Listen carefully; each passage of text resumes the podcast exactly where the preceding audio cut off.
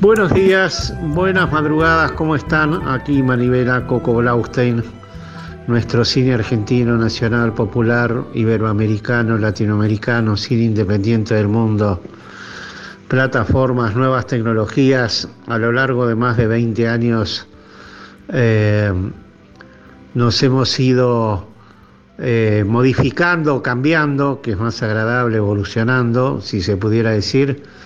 Y aquí estamos, siempre con la pasión de nuestro cine, de ficción, documental, de corto, de animación, etc.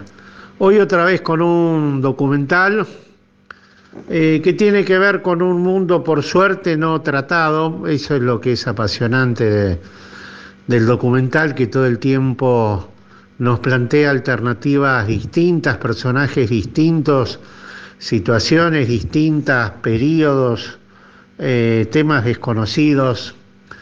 El documental que vamos a hablar hoy, que se llama El Nombrador, dirigida por Silvia Majul, tiene eso, una originalidad total y absoluta.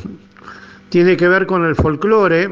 El folclore argentino es relativamente nuevo en términos de años, en términos de décadas, eh, pero tiene a partir de finales de los 50 una explosión eh, brutal. Por una parte, en el norte argentino, sobre todo en Salta, empiezan a surgir eh, grandes conjuntos que inmediatamente se transforman en fenómenos populares, los chalchaleros, los fronterizos, y aparece al principio de los 60 de la mano de un festival excepcional como es Cosquín empiezan a aparecer grandes figuras. Aparece eh, Jorge Cafrune, Cafrune presenta a Mercedes Sosa, aparecen cantidad de, de personajes. En algún momento aparece Víctor Heredia y sobre finales de los 60 empieza a consolidarse algo que se llama el nuevo canto latinoamericano, que tiene que ver con un canto más comprometido, había sido en su momento Atahualpa, con un tipo de folclore más comprometido, más vinculadas a las causas populares, eh, pero también básicamente de la mano de Armando Tejada Gómez y de la propia Mercedes Sosa, aparece otro tipo de canto sobre finales de los 60, en, los grandes fogones de la juventud, en las vacaciones, en los encuentros corales, eh, en los campamentos empiezan a aparecer autores que tienen que ver con esto de que uno canta ciertos temas y ciertos autores porque se hacen conocidos inmediatamente. Este es el fenómeno de Daniel Toro, otro hombre del norte argentino que aparece en algún momento en Cosquín, inmediatamente se transforma. Eh, uno mismo da tiene el viejo recuerdo de esas vacaciones de mediados, de fines de los 60, donde con la familia en, la radio, generalmente Radio Nacional, por supuesto, en la M870, aparecían estos grandes folcloristas y algunos temas de ellos eh, inmediatamente se ponían eh, a cantar en familia en, en, coros de alaridos porque bueno, porque nos gustaba y el día de hoy cuando vimos el nombrador, el documental sobre Daniel Toro, inmediatamente más de una canción, eh, cuando veíamos la película, claramente la podíamos cantar en algunos casos con emoción, porque son temas muy, pero muy, muy importantes. Entonces hoy vamos a trabajar con el nombrador y con Silvia Majul.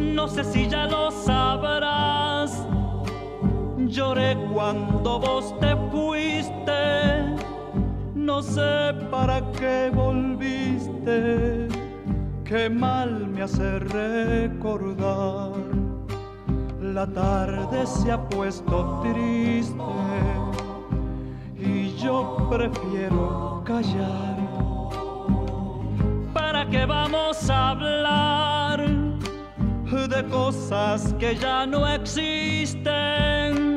No sé para qué volviste, ya ves que es mejor no hablar.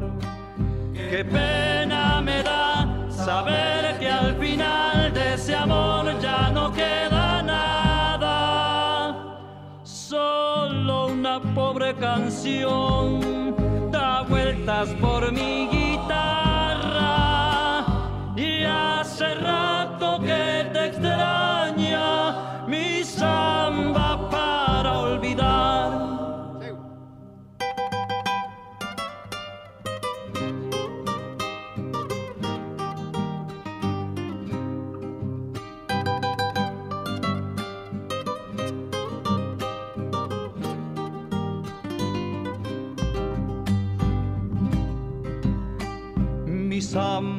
vivió conmigo parte de mi soledad.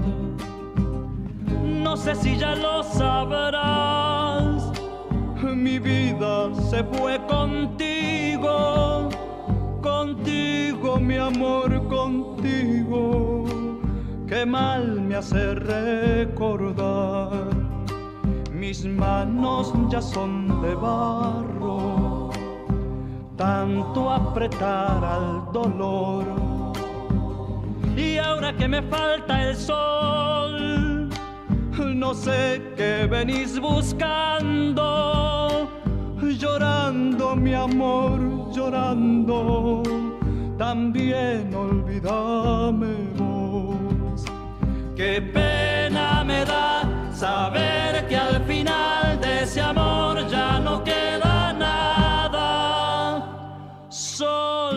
una pobre canción da vueltas por mi guitarra y hace rato que te extraña mi samba para olvidar. Primero vamos a presentar a Silvia Majul. Silvia, buenas noches, ¿cómo te va? Hola Coco, ¿cómo estás? Muy buenas noches. Bueno, acá la Silvia Majul desde Unquillo la, como decimos los provincianos. Silvia, te voy a pedir que te presentes. Esto significa que vos nos cuentes quién sos, de dónde, de dónde venís, eh, qué has hecho previamente este gran documental. ¿Nos contás un poquito? Bueno, te cuento que tengo un, una, una génesis media federal porque nací en Bariloche y me crié un poco entre Córdoba, Santiago y Santa Fe. Viví 20 años en Buenos Aires y ahora estoy repatriada en, mi, mi, querida Córdoba.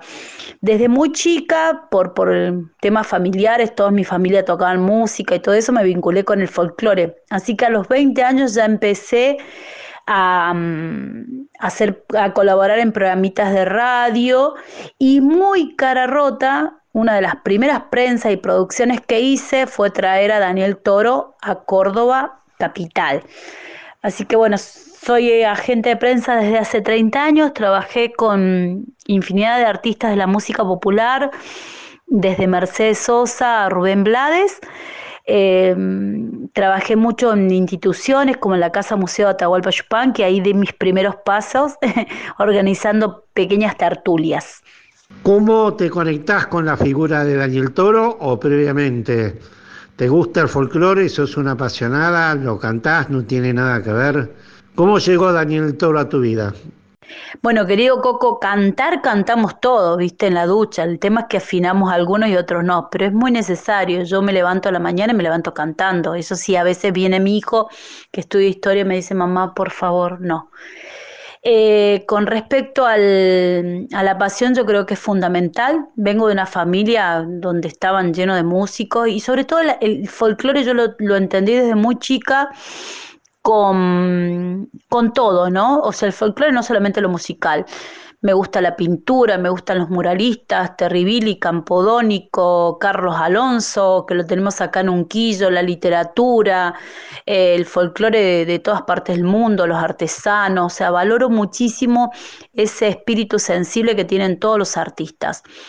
Llegar a Daniel Toro, llego justamente por esta inquietud de andar en Córdoba muy, muy joven, andar de, hablando de folclore, iba a la cancha los domingos, iba a la peña los sábados y a veces iba a los bailes de cuarteto también en Córdoba porque me gustaban todas las expresiones, todas las manifestaciones culturales siempre me, me dieron mucha curiosidad.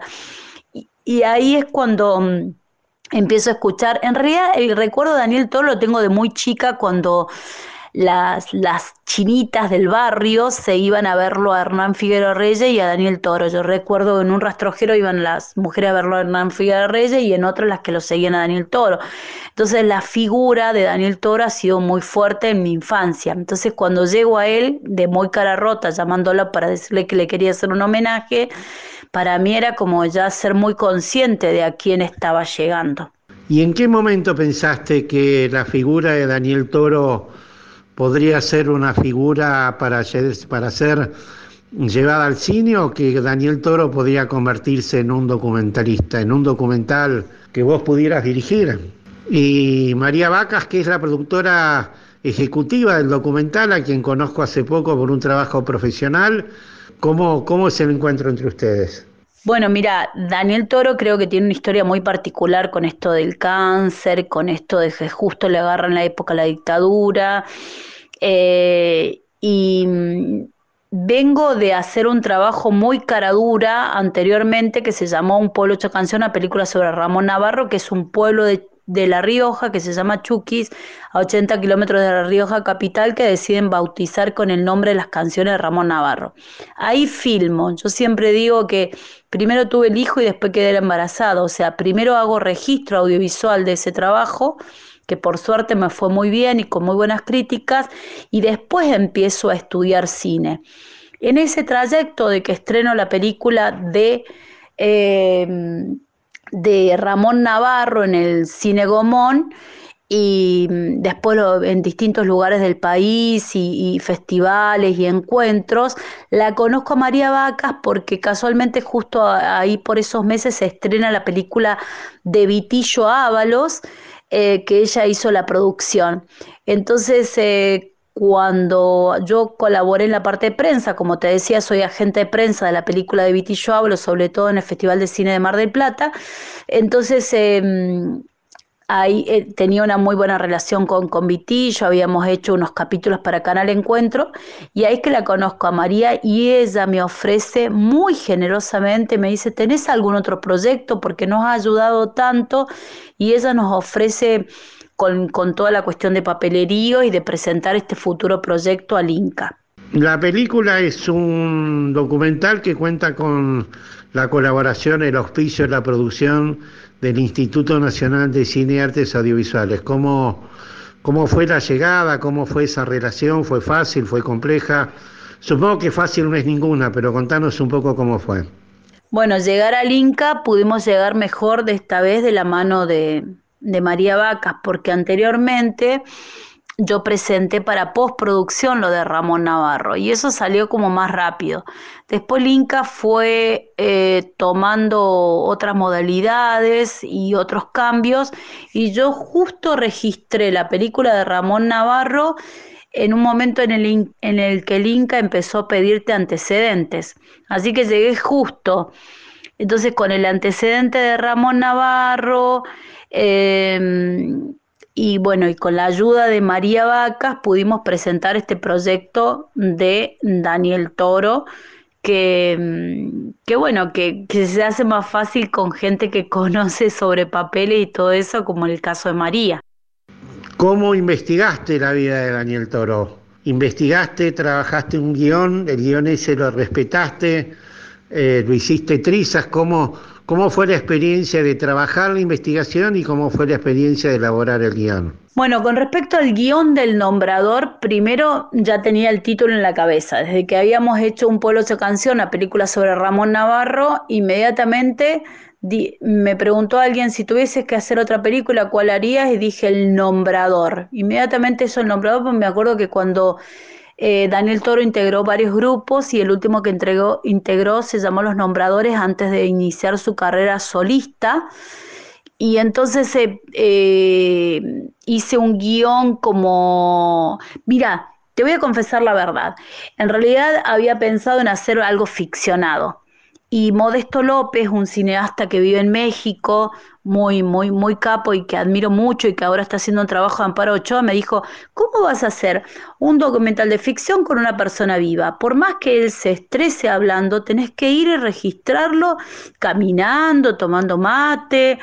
Así que mm, el guion inicial fue un poco con las opiniones de algunos, yo ya tenía la idea de de convocar a ciertos personajes que habían estado trazados por la vida de Daniel y también llevar al documental a gente que por ahí no, no lo conoce a Daniel o, no ha grabado muchas cosas de Daniel, eh, pero que podía acercarnos a otro tipo de público, eso siempre lo pensé. Y a último momento, antes de ir a rodar a Cosquín, porque rodamos 10 días en Cosquín y 10 días en Salta, Dos días antes dije, acá la que tiene que tejer la historia es la hija más chica que es Daniela Toro. El tema del guion em, es un tema medio particular, ¿no? Porque uno se imagina toda una cuestión y nosotros nos imaginamos, rodamos 20 días y después vino la pandemia. Em, entonces aproveché en ese tiempo de pandemia para ahondar más, ¿viste? Porque cuando uno va a encarar una figura de un personaje, cree que sabe algunas cosas y no sabe nada. Em, me peleo mucho con el género documental, no me gusta el género estructurado donde los artistas están mirando la cámara y diciendo y, y muchos se autorreferencian y me, me, adentré a investigar más. Yo ya sabía que, por ejemplo, artistas como Miguel Abuelo habían cantado en sus comienzos folclore, investigué más sobre eso y me puse el propósito de encontrar material audiovisual. Ustedes saben, sobre todo vos, Coco, sabés que en la década de 60 las cintas eran carísimas, así que se regrababan encima. Y en el caso de después, en la década del 70, bueno, mucho material que se, se perdió. Eh, me puse mm, todo el año pasado, eh, teniendo ya las entrevistas y todo, me puse a hacer como un repaso sobre toda la vida de Daniel Toro. Quería investigar sobre todo por qué esa, ese cáncer en la cuerda vocal eh, derecha, incluso mm, hablé con un psicólogo, hablé con músicos, eh, bueno, fue, fue realmente muy lindo el proceso de investigación, es como que uno se mete en el mundo de otra persona y más en este caso de un artista, entonces no deja de ser eh, nada, como, como que me apasiona mucho esa parte. ¿Y Daniela Toro qué papel jugó en, en toda esta historia? Daniela Toro es música, cosa que yo no lo soy. y, es la hija más chica. Entonces, eh, la figura femenina, dos días antes de salir a Cosquín, no tenía pensado que fuese Daniela. Y le dije, no, Daniela, yo quiero que estés ahí adelante, que estés charlando como un mano a mano con Teresa, con Víctor. Así que yo creo que fue uno de los grandes aciertos. Así como los archivos que aparecieron, fue un gran acierto eh, que Daniela Toro sea la que entreviste porque se formó una cuestión muy cálida, muy emotivo, inclusive el propio Víctor se emocionó al final, no queríamos dejar que, todas las emociones finales, porque si no iba, iba a ser muy, muy lagrimógena, ¿no? Pero mm, Daniela Toro también, como sabe de música, viste, es como otro trato, y bueno, también está haciendo la banda sonora, hizo la primera parte, ahora va a ser la segunda, así que nada. Y Daniel también me ayudó a convencerlo a Daniel, porque son gente de otra generación que no tiene, no tiene ganas, Coco, de, de que hagan documentales, ese tipo de cosas, por ahí no lo entienden. Nosotros lo, lo, que tratamos de explicarle con Daniela es que se iba a producir un relevamiento musical de todo eso y de su archivo, entonces uno iba a ordenar todo eso, y eso fue buenísimo porque más o menos salió como pensábamos. Y contanos un poco cómo fue la, tragedia de Daniel Toro en relación a sus cuerdas vocales y qué significó para vos este, este accidente, esta limitación en el proyecto de la película, en el desarrollo de la película? Para mí fueron tres meses de hablar con un psicólogo y de ver cómo, em, cómo podíamos resolver hablando sobre la dictadura, porque Daniel Toro no quiso hablar mucho en ese momento, en realidad él quiso hablar muy poco, se estresa mucho al hablar y me imagino que ese tipo de cosas todavía más, porque imagínate que es un artista que a los 35 años, en plena cúspide de su carrera, le diagnostican cáncer en la cuerda derecha. O sea que hace más años que tiene cáncer en la cuerda derecha, entubado eh, en su vida, los que tuvo como cantante. Entonces es fundamental poder eh, eh, transmitir eso, ¿no? De, de, de, de, lo que él tuvo que pasar, porque aparte, aparte de lo que tuvo que pasar, pero hoy en día cero rencor, cero resentimiento, eh, toda la comprensión del mundo con lo que la vida le dio y le tocó. ¿Viste? No, ¿por qué a mí? No, no, no, no. Una, una persona con... Eso era otro también de los motivos que quería rescatar, además de su obra, de su legado, eh, de las circunstancias por las que tuvo que pasar, de, de, lo que dejó su legado en distintas generaciones, en distintos géneros, también el tema de con qué manera estoica y con qué manera cero rencorosa eh, está frente a la vida como el reposo del guerrero o del toro, disfrutando de su familia y de sus últimas décadas, de sus últimos tiempos en vaqueros a, a 20 kilómetros de la ciudad de Salta muy tranquilo allí. Canciones de Daniel Toro, por supuesto, obviamente, pero también vamos a aprovechar la excelentísima banda sonora que tiene el nombrador para hacer uso de ella, ilustrar mejor lo que ha sido este documental.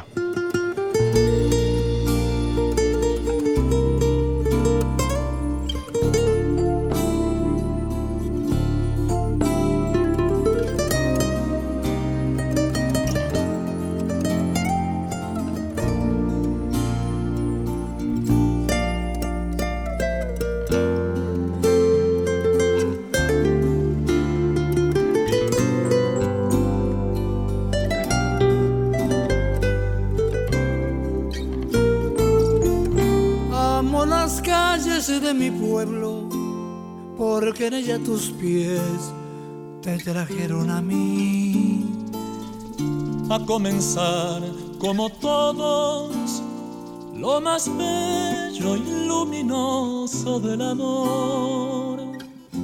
Y no pensé en buscarte, sabía que vendrías con el sol para que juntos cantemos nuestro amor en la tierra, nuestro amor en la tierra.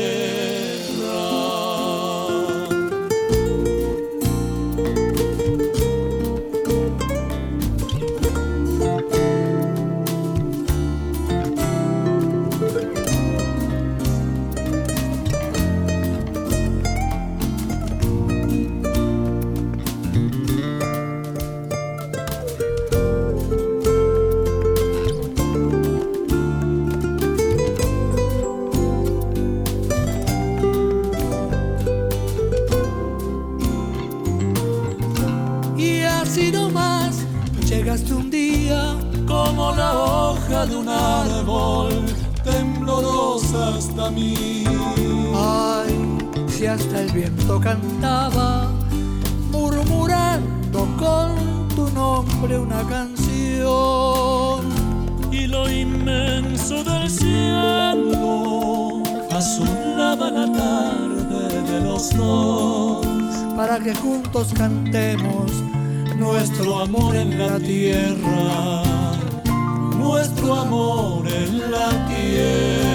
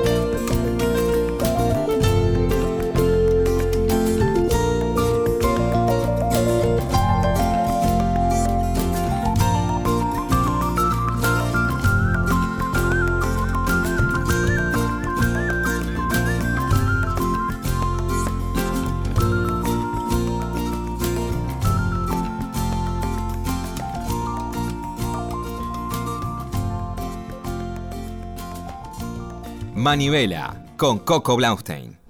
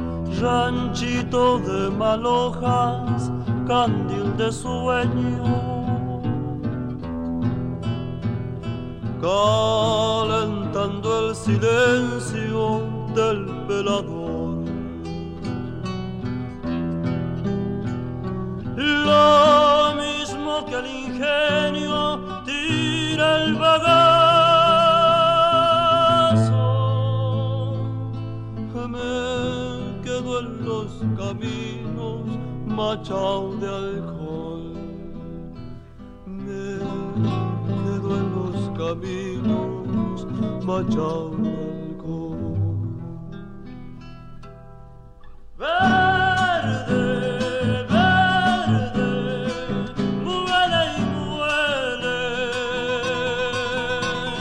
Trapiche de la sombra que no me va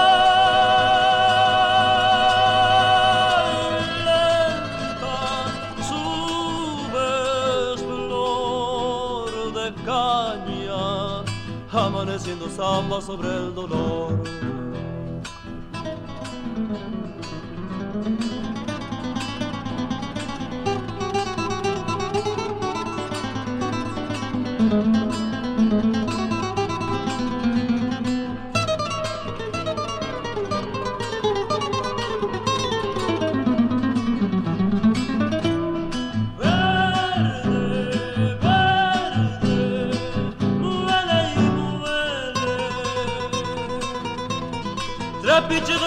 sombra yo no me voy. Lenta subes flor de caña, amaneciendo samba sobre el dolor. Amaneciendo samba sobre el dolor.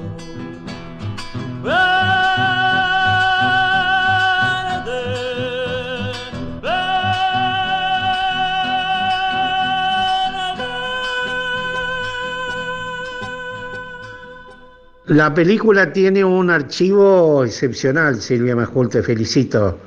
Eh, ¿Cómo fue el proceso de conseguir todo ese, todo ese archivo? ¿Lo juntaste primero y después trabajaste?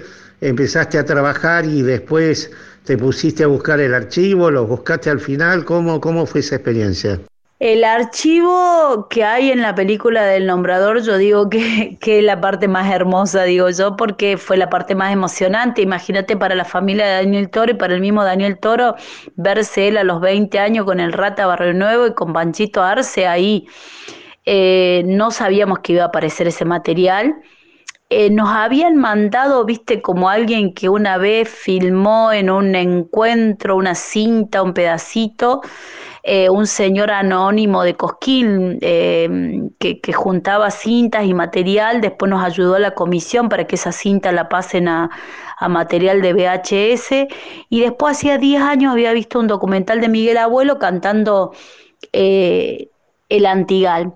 Mi hijo, que estudia historia, me ayudó un poquito a investigar el chico que había filmado eso de Miguel Abuelo andaba, no sé, haciendo eh, deporte en Austria, así que mm, nos conectó con la familia Miguel Abuelo. Pablo Fojo fue muy generoso, lo primero que aparece es el material de Miguel Abuelo y eso me sirvió para hacer un guiño y para transmitir lo que quería transmitir, que es la música de Daniel Toro, llega a todas las generaciones y a, a, todos los géneros sobre todo, viste que a veces se discrimina y se ve algunos ciertos géneros como de una forma vertical, viste, como si el folclore fuera menor que el rock o la cumbia menor que el folclore.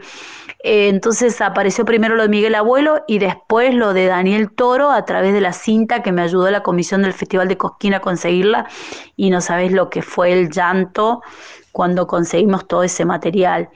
Así que sí, costó, conseguimos el material a través de, mm, Canal 7 y de, la, comisión del festival, porque todo lo que se, pasa en Canal 7 es de mm, Canal 7, pero también es de Cosquín. Hay dedicatorias al final de la película que nos gustaría que nos cuentes una por una que se debe. Daniel Toro tiene varios hijos, buena parte de ellos vinculados a la música.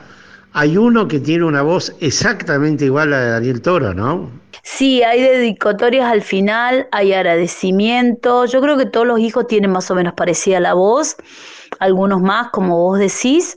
Y, mm, y, las dedicatorias al final tienen que ver con que cuando estábamos cerrando la película, eh, la, mm, por ahí te referís a Natalia Sendra, que es eh, bueno, le dedicamos a todas las esposas. Primero la dedicatoria al principio de toda la gente que compuso con Daniel Toro, ¿no? Ariel Petrocelli, Julio Fontana, que ya no está, eh, César Míguez, eh, Carly, que le, hizo todos los arreglos de los primeros discos, José Carly, y después Panchito Arce, que bueno, murió también el año pasado. Y con respecto a los hijos, creo que son todos con las voces re parecidas, algunos más que otros, como vos bien decís. Eh, Cosquín adquiere en el documental una parte esencial, buena parte de la película está rodada ahí, pero simbólicamente Cosquín eh, está presente desde un lugar trascendente, digo, por un lado porque lo consagra Daniel Toro como figura, pero Cosquín es verdad, alguien lo dice, Cosquín es un parteaguas importantísimo en la música folclórica argentina. Mira, con respecto a Cosquín, César Perdiguero dijo una frase que es muy, muy linda, que es el encuentro nacional que ahí nos encontramos todos, todos los años, no solamente la gente que va al escenario y que toca, sino al costado, alrededor, artistas que por ahí no están programados y van a llevar sus discos, su material, encontrarse con amigos, un amigo que se encuentra de Ushuaia, se encuentra con uno de Jujuy, así que ese es como un lugar de todos los amantes del género, ¿viste? Eh, y también curiosos y otro tipo de periodistas. Entonces, por ahí cuando me dicen, uy, ¿cómo hiciste para convocar tantas figuras? Y bueno, yo de, mm, ya con el guion, sabiendo la experiencia de Víctor Heredia, cuando fue a, de mochilero a verlo a Daniel Toro, o eligiendo a, Teresa Parodi como la máxima compositora, hablando de un, de un compositor, eh, logré reunir a varios ahí. Después pasaron cosas como muy mágicas y misteriosas. Por ejemplo, el bombisto se enteró de que yo estaba haciendo la película y le avisó a otro periodista que iba a ir a Cosquín para que yo lo entreviste, diciendo, viste, yo tengo que estar. Y ese señor eh, dio un aporte muy emotivo y mm, entró a, una, em, entró a una cirugía muy común a los 15 días y falleció. Así que bueno, fue fue muy emotivo el tema de, de, Panchito Arce, el músico, el bombista de toda la vida, como de Julio Fontana, que lo habíamos grabado de casualidad un año antes de empezar este proyecto. A mí me da la sensación, Silvia, que, que si uno pudiera multiplicar este documental que vos has hecho, tengo en la cabeza el documental que se ha hecho sobre Mercedes, un documental y una serie que se ha hecho sobre Mercedes, pero no se han hecho tantos documentales sobre nuestros folcloristas como nuestros rockeros. ¿No habría que hacer un mapa cultural de nuestro país y de su música a partir de ejemplos como el que vos has hecho? Ay, Coco, sería un sueño hacer un mapa musical, una línea de tiempo, rescatar a los que tenemos vivos todavía. Em, en estos días cumplió año 90 años Víctor Velázquez, viste, que representa toda la entidad, todo Entre Río, ¿no? Toda esa zona.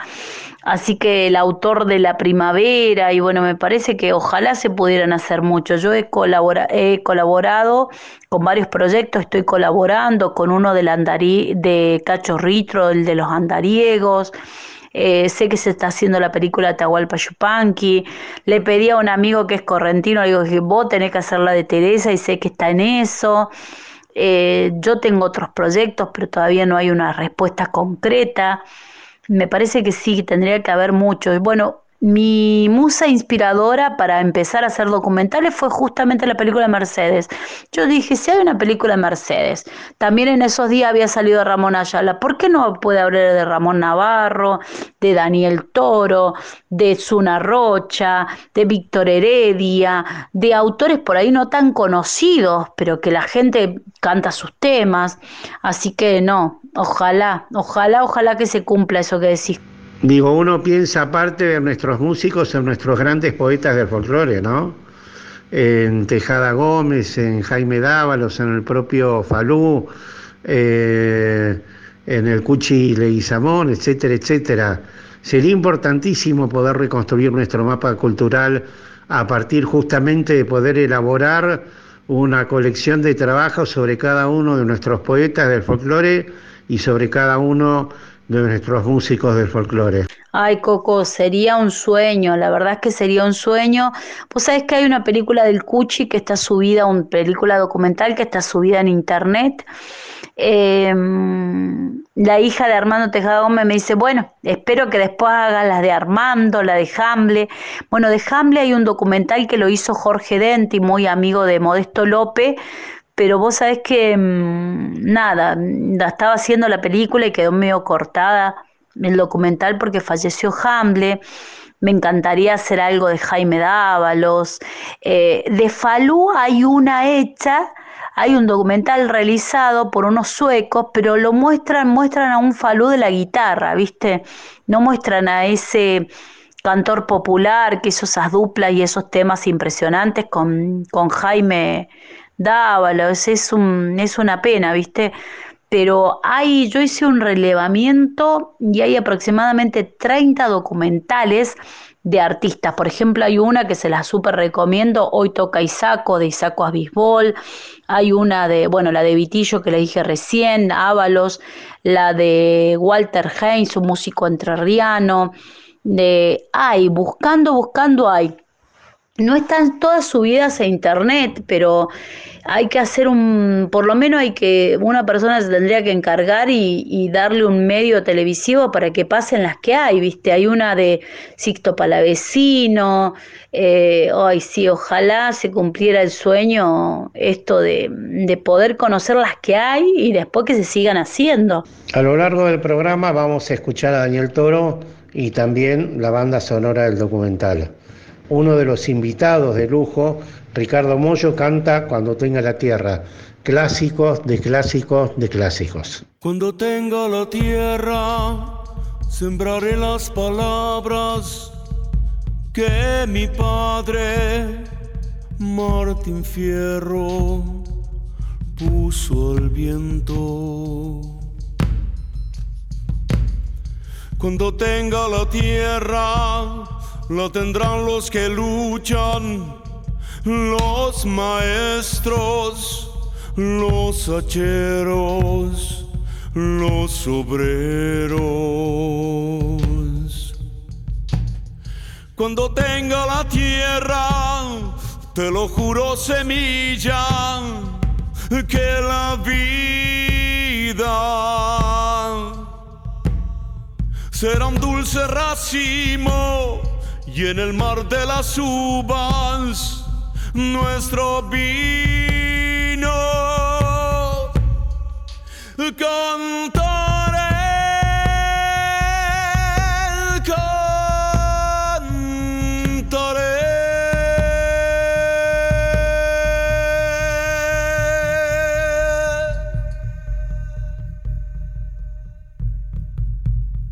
Cuando tenga la tierra de daré a las estrellas, astronautas de trigales, luna nueva. Cuando tenga la tierra, formaré con los grillos una orquesta donde canten los que piensan. Cuando tenga la tierra, te lo juro semilla, que la vida será un dulce racimo y en el mar de las uvas nuestro vino.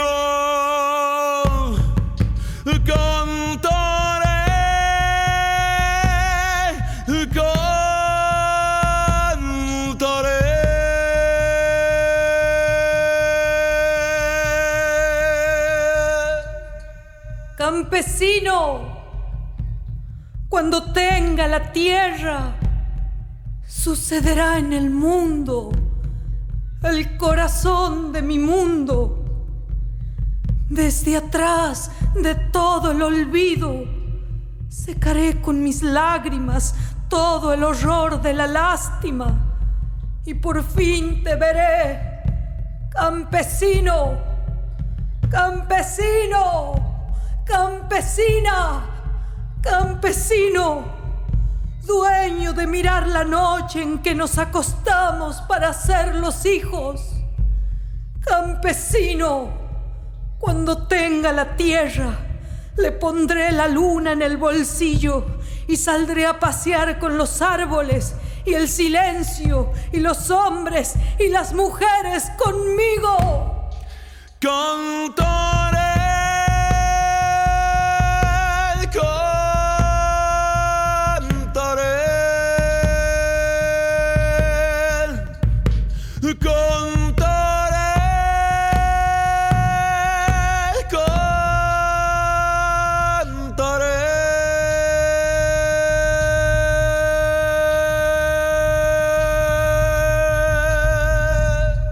Todo el cine en Manivela, con Coco Blaustein en la radio pública.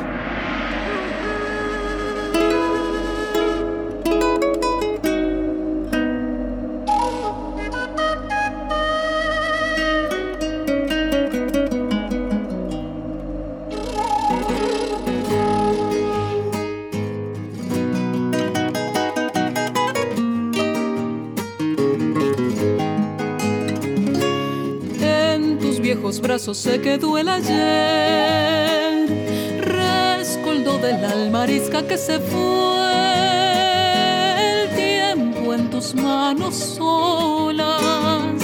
Quedó tendido sobre la luz, sangre reseca en la mañana llorando siglos a la voz del sol, el grito inca estremeció al dolor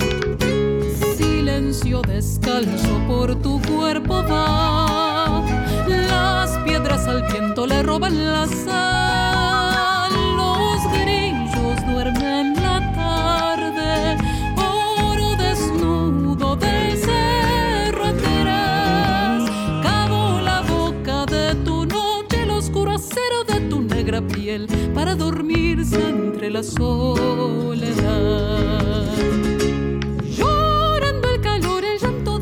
Es un manantial febril mojando el andigar.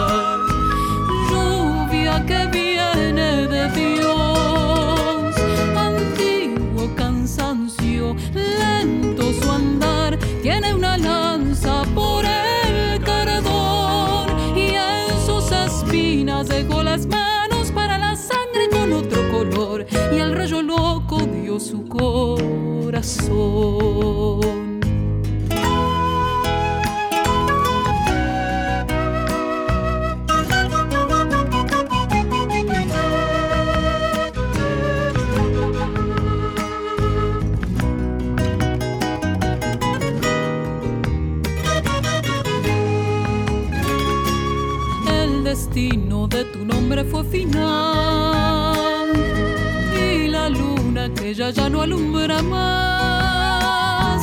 La hembra cerró su vientre y por la frente se desangró.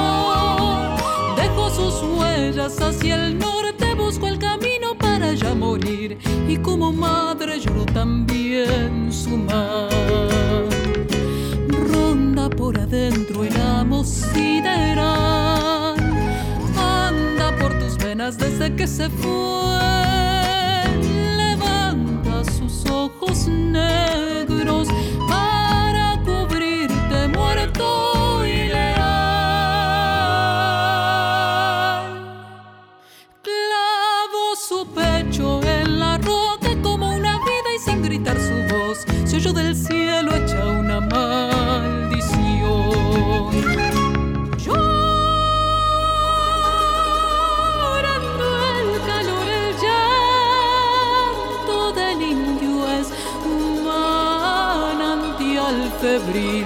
mojando el antigal.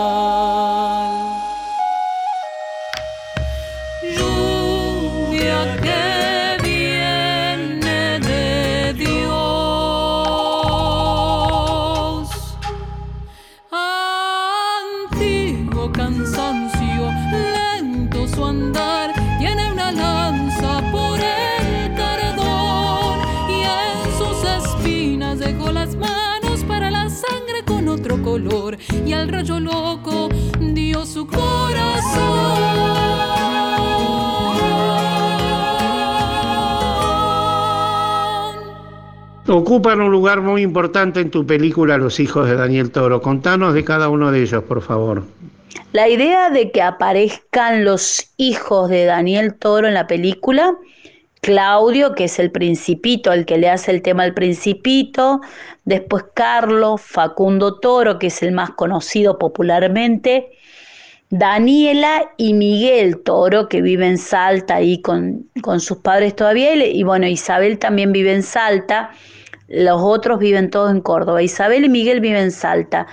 Eh, porque también me gustó contar esta, esta comarca o estas familias canguros musicales, ¿viste? Como los Carabajal, como los Sosa, la misma familia de Mercedes que cantan todos sus sobrinos. Me gustó contar esto y, también era una manera de decir, bueno, eh, el legado sigue vivo a través de sus hijos, así como tratamos de, de mostrar esa horizontalidad que hay entre el rock y el folclore, habiendo conseguido ese material de Miguel Abuelo e invitándolo a Miguel Moyo, a Ricardo Mollo para que haga eh, la versión de Cuando tenga la tierra, era como ahí como un arco para, y Diego Torres, la participación también, que, que él hace muy popular la samba para olvidarte cuando la, la graba Mercedes Sosa.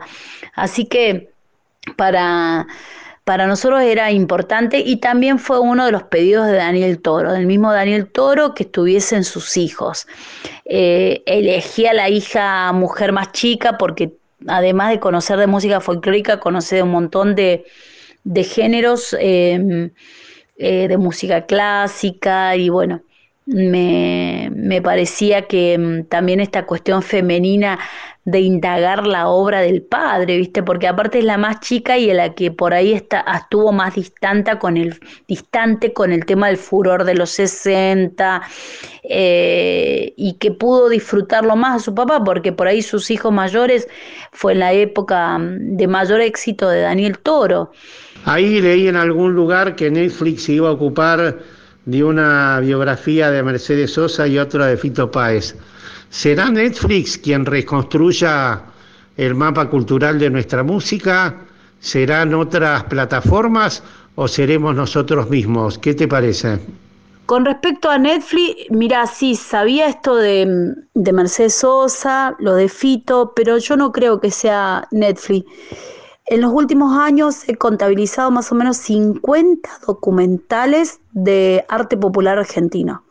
Desde un documental de, mm, no sé, de los de Edgar Morisoli, el poeta pampeano, eh, a un documental do- de un fotógrafo de Mendoza, Maxi Arias, a Isaco Abisbol de Corrientes, eh, a Barbarita Cruz, un personaje de Jujuy que, que fue inmortalizada con la canción Jujuy Mujer. Pero me parece muy difícil porque tenemos muchos referentes, nuestro mapa musical es muy variado, nosotros en la Argentina tenemos tango, tenemos rock, tenemos folclore y dentro del folclore tenemos un montón de música, tenemos cuarteto, entonces como que es muy difícil. ¿Dónde se puede ver, Silvia Majura, el nombrador?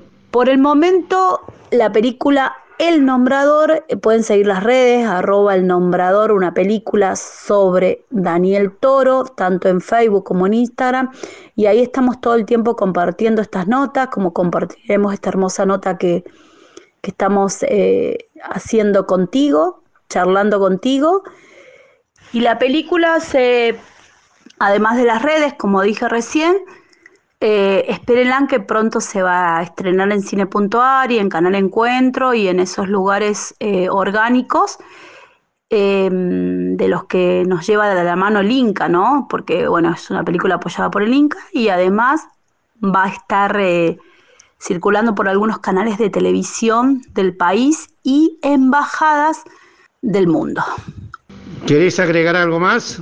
Y bueno, para mí, yo digo que es otra manera de comunicar, que hay mil formas de, comunicar. Yo vengo de hacer prensa y, meterme en el mundo del cine documental para mí es meterme más profundamente en la obra de un artista y querer contar em, también es otra manera de comunicar.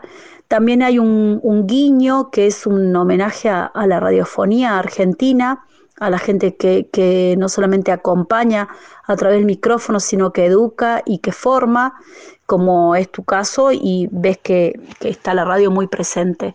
Gracias Silvia y felicitaciones por el trabajo. Bueno, Coco, te agradezco muchísimo por, por, este espacio, tremendo espacio, de los cuales he hablado de temas que no he hablado en ningún otro medio y de personas también que no he hablado en ningún otro medio. Eh, te agradezco muchísimo por el tiempo, por el espacio. Eh, es un honor para mí que, una persona de tu trayectoria se esté comunicando conmigo y que me brinde mm, tanto espacio, ¿no? Eh, así que bueno, te agradezco un montón a vos, a la producción, por la paciencia y por, mm, repito, por este importantísimo espacio. Silvia Majur y el nombrador pasaron por acá, por Manivela. Obvio que toda la música que escucharon durante todo este programa es la música de Daniel Toro. Hasta el próximo sábado.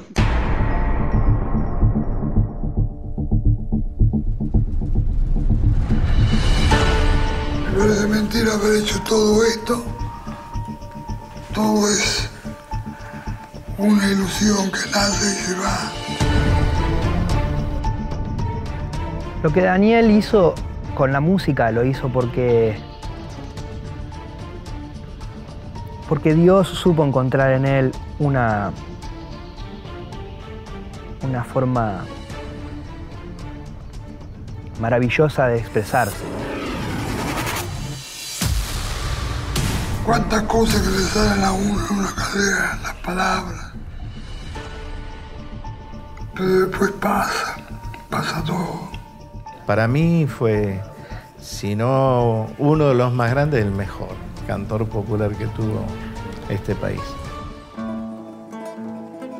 Pero soy un toro fuerte porque me sobran los leños. Me sobraban los leños, sí me sobraban. Fue un melodista número uno, indudablemente. Sin conocer música, pero un melodista incomparable. Creo que es uno de los autores centrales de la música popular argentina, que ha calado hondo en el corazón del pueblo, porque ha sabido interpretar su más simple sensibilidad.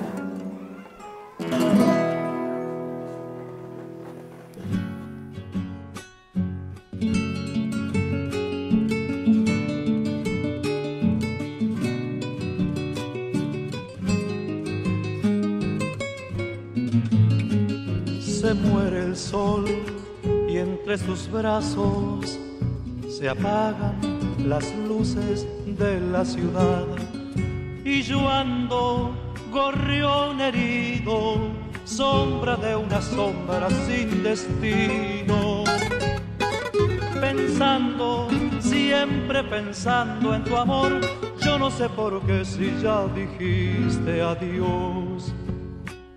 Tu amor pasó como la lluvia que llega, nos besa y al fin se va. cansada de andar caminos, te abrazaste a mí buscando olvidos. Y siempre, siempre pensando en tu amor, yo no sé por qué si ya dijiste adiós. Duele pensar que por tu amor vendí mi corazón. Duele pensar que por tu amor perdí la fe y el sol. Duele pensar que fuiste vos esa cruz de mi boca encendida. Y duele saber que extraño tu amor. Yo no sé por qué si ya dijiste adiós.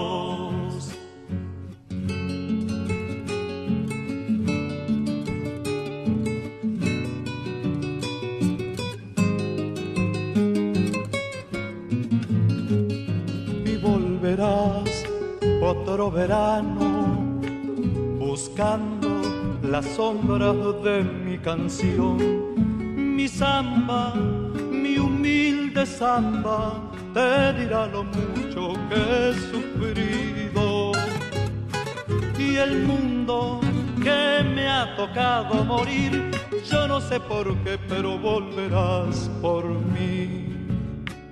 Entonces sí, tan solo entonces, camino del tiempo, comprenderás que es tarde, que ya lo nuestro solo es un manojo de recuerdos. No vuelvas, que aprenderás a sufrir, yo no sé por qué, pero llorarás por mí. Duele pensar que por tu amor vendí mi corazón.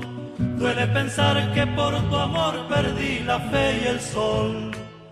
Duele pensar que fuiste vos esa cruz de mi boca encendida. Y duele saber que extraño tu amor. Yo no sé por qué si ya dijiste adiós. Manivela con Coco Blaustein.